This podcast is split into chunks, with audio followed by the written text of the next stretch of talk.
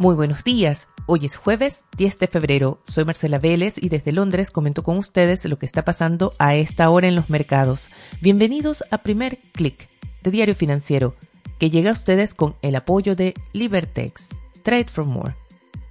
Esperar y ver. Ese es el ánimo que domina en los mercados a esta hora, con la mira puesta en ese reporte de inflación que se publica más tarde en Estados Unidos. El reporte llegará a las diez y media de la mañana de Chile y se espera ver un alza mensual del IPC estadounidense de 0,5%. Esto marcaría una ligera desaceleración respecto a la lectura de diciembre, que fue de 0,6% y se espera que la inflación a 12 meses llegue a 7,3%.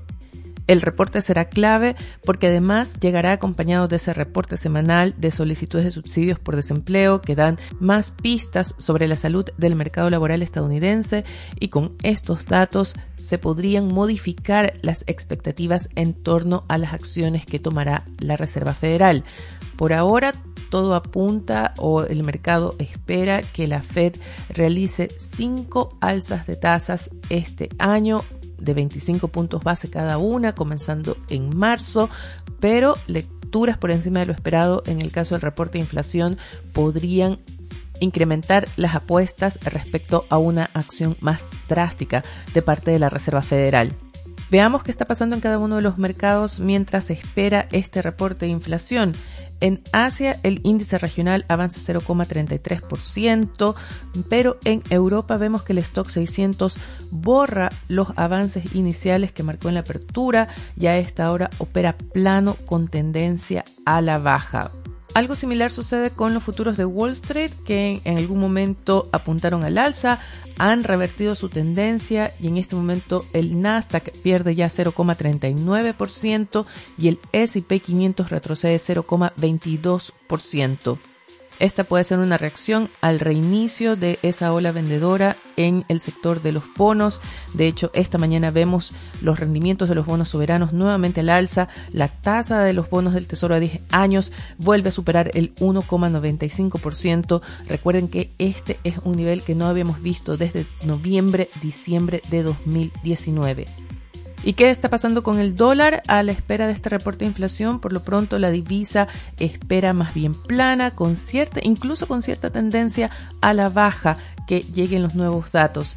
Y esto está ayudando o dando más sostén a los commodities. Vemos un alza del petróleo de 0,59%, el barril de WTI vuelve a los 90 dólares.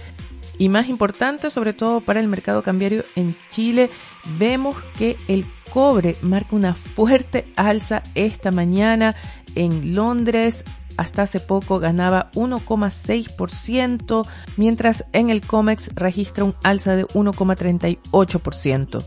Ya ayer tuvimos una intensa sesión en el mercado cambiario chileno. Diario Financiero reporta que el tipo de cambio cayó 15 pesos en reacción al alza del precio del cobre, pero también ante las expectativas de mayores tasas de interés en Chile debido al avance de la inflación. Y otro titular de Diario Financiero esta mañana recoge la proyección de Bank of America que prevé que la tasa de interés de referencia llegaría a un máximo de 7,25% en mayo. A propósito de política monetaria, en la agenda para hoy destaca la publicación de las minutas de la última reunión del Banco Central. También tendremos reuniones de los bancos de México y Perú. En ambos casos el mercado está apostando por alzas de 50 puntos base.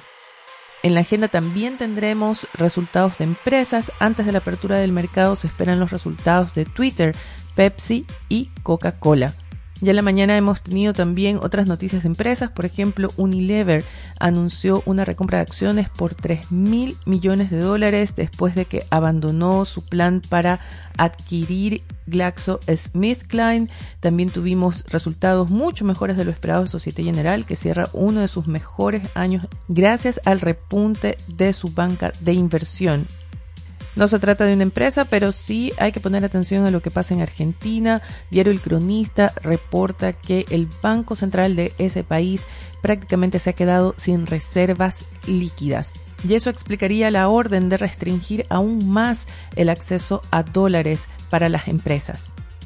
Revisemos ahora los principales titulares de Diario Financiero en su portada. El titular principal es para el aumento de nuevas causas en los tribunales ambientales. Estas llegaron a un nivel récord a pesar de la pandemia. Y otro titular da cuenta de la renovada apuesta de Salcobrand, Corona, ABCDIN y SMU en el negocio financiero. Otro titular llega desde DF Sud, el medio diario financiero que cubre negocios en la región y que hoy reporta del impacto que está teniendo la crisis política de Perú ya en los niveles de inversión en ese país. Y a propósito de crisis políticas, quiero terminar este podcast comentando un tema que no es necesariamente o directamente económico o financiero, pero que finalmente también tiene un impacto en la actividad de estos sectores. Van a escuchar hoy hablar del índice de democracias de, The Economics Intelligence Unit. Este es un índice que mide la salud o fortaleza de las democracias en el mundo. ¿Y por qué lo traigo a este podcast? Es debido al pésimo resultado para Latinoamérica. La región registró en 2021 una de las mayores caídas en las que registro en sus niveles de salud democrática. De hecho, los promedios en la región han caído durante seis años consecutivos. Y si se están preguntando respecto a países en concretos, uno de los temas que más destaca en la región en el índice este año es la caída de Chile desde una democracia plena a una democracia imperfecta o democracia con fallas. Y The Economist explica esta baja o este downgrade debido, cito entre comillas, a la menor confianza en el gobierno y a una mayor polarización política. Con esto me despido por ahora. Los invito a que sean actualizados de estas y otras noticias visitando nuestro sitio web de f.cl. Recuerden, primer clic llega a ustedes con el apoyo de Libertex, Trade for More. Les deseo que tengan un buen día. Nosotros nos reencontramos mañana.